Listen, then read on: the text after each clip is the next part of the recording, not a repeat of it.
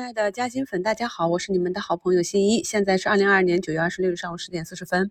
那么，由于外盘的下跌以及本周周前抛压的一个集体预判啊，今天呢上证是一个低开的状况。早评里啊也跟大家简单的讲了，我们可以从富时 A 五零指数低开的程度，简单的算出低开的点位。那么低开二十多个点也是符合预期。之后呢，富时 A 五零就一根直线往上拉啊。那么在周六的直播里和咱们一周展望里，我也跟大家讲过，此处呢。很多非常好的公司都已经市盈率跌得比较低，我们也把此处的数据去跟四月底的那个下跌的底部的数据进行了对比，风险是释放的比较充沛。那么唯一一个仍在左侧区域的原因呢，就是情绪以及是否有大资金入场，这些是不确定的，但是价值已经是相对比较确定了。那目前呢，市场上的这些权重股啊都在暴拉。医美这边，爱美克啊上涨百分之八，贝泰尼百分之七啊，中国中免也是百分之六，茅台啊、宁德都在上涨。周末和一周展望呢也给大家贴了啊。那么在九月二十七日以前，那包括今天是科创六只新的 ETF 基金募集期间啊。那么募集结束之后呢，可能二十八号就开始买了。所以我们今天可以看到，呃，科创板芯片类的明显是有资金抢进去埋伏。这些都是我们一直在讲的比较明确的，可以公开得到的信息。最近的下跌比较惨烈，但是呃，我们是在下跌前以及刚刚出现下跌的时候是讲过风险的。那么自三千两百五十九点跌至三千一百点以下呢？那此处很显然啊，这个风险和机会的比例已经不同了。那么在今天的五评里呢，我来教大家一点硬货吧。为什么在上周五那样的下跌中啊，我是不慌的？因为我是看到了上周盘口的异动。首先看一下我们节目中的第一张贴图啊，这个是物流龙头啊，那么它的每个月的数据都有提报出来，数据不错。但是由于市场情绪的影响呢，股价还是跟随市场下跌。我经常讲，如果我们看懂了一个市场、一个板块、一个个股的话，我们知道在什么位置的下跌。啊，它的中长期来讲是一个比较相对确定的机会，这样我们才能够做好投资。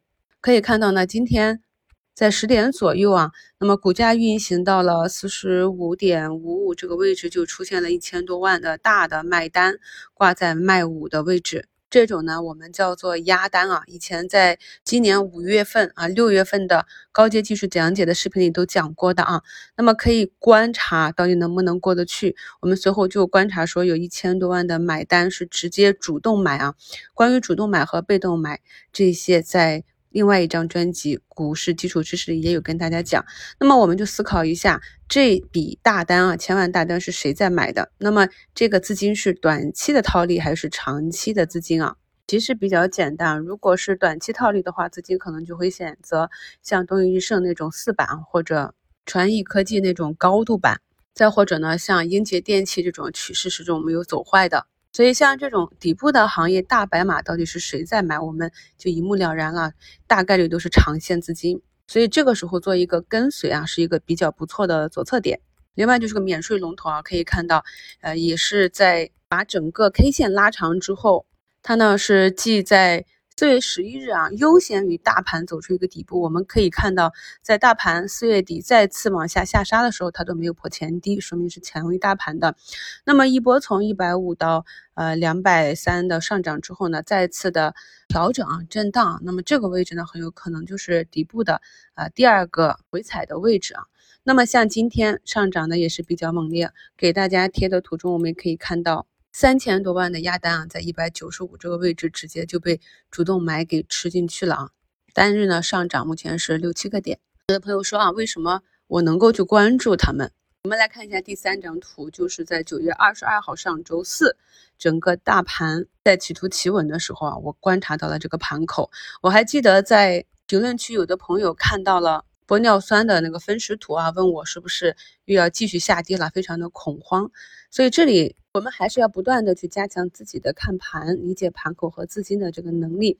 那给大家画的这两张图呢，非常清晰。像这种图形，早盘呢伴随着市场情绪的一个放量下杀之后，稳稳的向上爬。那么这种呢，其实是大资金吸筹的分时盘口。这就是要求我们对。整个技术体系啊要有更深的理解。那么在去年四月份的时候，整个新能源上游啊、锂电、电解液啊股价下跌的时候，很多时候我也是看到有大资金在那里慢慢的吸筹，只是说呢，这个过程比较漫长，大资金在下跌的时候去买入，但是对于中小投资者来讲，我们的资金体量。不是那么大，不能够源源不断的去买入，所以我们也是要根据自己判断的点位，以及大资金吸筹的情况，以及个股下跌的这一个角度的变化，至少说下跌的角度变缓，开始反复的出现阳线的震荡，不是阴线刚刚出现的时候就去买入啊。这些技术上的东西呢，在咱们的新米团的课程里都讲了很多了啊。朋友们呢，还是要利用这个十一假期，好好的去补一下过去的课程。目前呢，北向资金啊流入接近五十亿，我们关注的这些板块呢涨得都是不错啊。那么下跌仍然是刚刚跌破三千加啊，刚刚还三千加呢，所以是市场还是一个普跌的状况。那么在未来呢，只有我们关注的这些短期的、中期的、长期的啊比较向好的板块以及板块内的个股，它才有机会。走出一个独立的牛市啊，那么市场普涨是比较难的。那目前上证呢已经走到了上方的三军五军压力位，如果不是啊仓位很轻啊空仓在节前执行建仓计划的，那么早盘有低吸的啊到了这个位置啊又该怎样去处理了？这也是我们在节目中啊一直反复跟大家讲的。在周六的直播里啊，咱们嘉兴粉也是积极的提问啊，我跟华西证券李老师的观点也是比较一致啊。那么短期来看的话，由于有业绩和整个热度的支撑，那么一旦反弹打起来，很有可能还是风光储这些前期啊下跌比较猛烈的赛道板块呢，有机会走出一个比较好的弹性啊。所以我们可以看到，今天啊，光伏、锂电啊这个板块，像德业啊已经涨停，锦浪、阳光都是百分之七，英杰百分之十三的涨幅。板块上呢，除了埋伏十一假期的酒店、餐饮、旅游景点。机场航运这些啊，那么就是 TOPCon 电池、HGT 电池一体化压铸啊，短期的资金就是在这几个板块间反复的进行切换，所以呢，市场太过一致的看空，又应了咱们那个墨菲定律啊，因为看空的人大概已经知行合一，把仓位都卖掉了，所以市场的下跌是需要筹码往外砸，这跟一致的看多是一样的效果。这就是为什么在九月二十三日早盘里，我就跟大家讲，阶段底部左侧确立临近啊。就是这样一个博弈的情绪。那么今天我们持续关注的这些板块上涨表现还是不错啊，是否有机会一直反弹至节前呢？这个依旧是不确定的。那么我们等待的那个放量阳线啊，那么按照现在量能来看，下午量能可能会依旧萎缩。然后跟大家提醒一下，接下来每一天都有很多事件发生啊，你们可以自己去网上搜一下。那么其中一个比较重要的事件呢，是九月二十八日盘前。有那两个国家的公投啊，俄乌公投，所以这里呢可能还会出现一次巨震，朋友们呢也可以提前做好准备。那不管短期美国那边是继续加息，还是国际关系继续动荡啊，但是呢市场和经济的周期就是加息周期结束之后就是降息周期，经济衰退之后呢就是经济复苏。在一周展望里也给大家去贴了过去几次大熊市底部这些偏股型基金啊。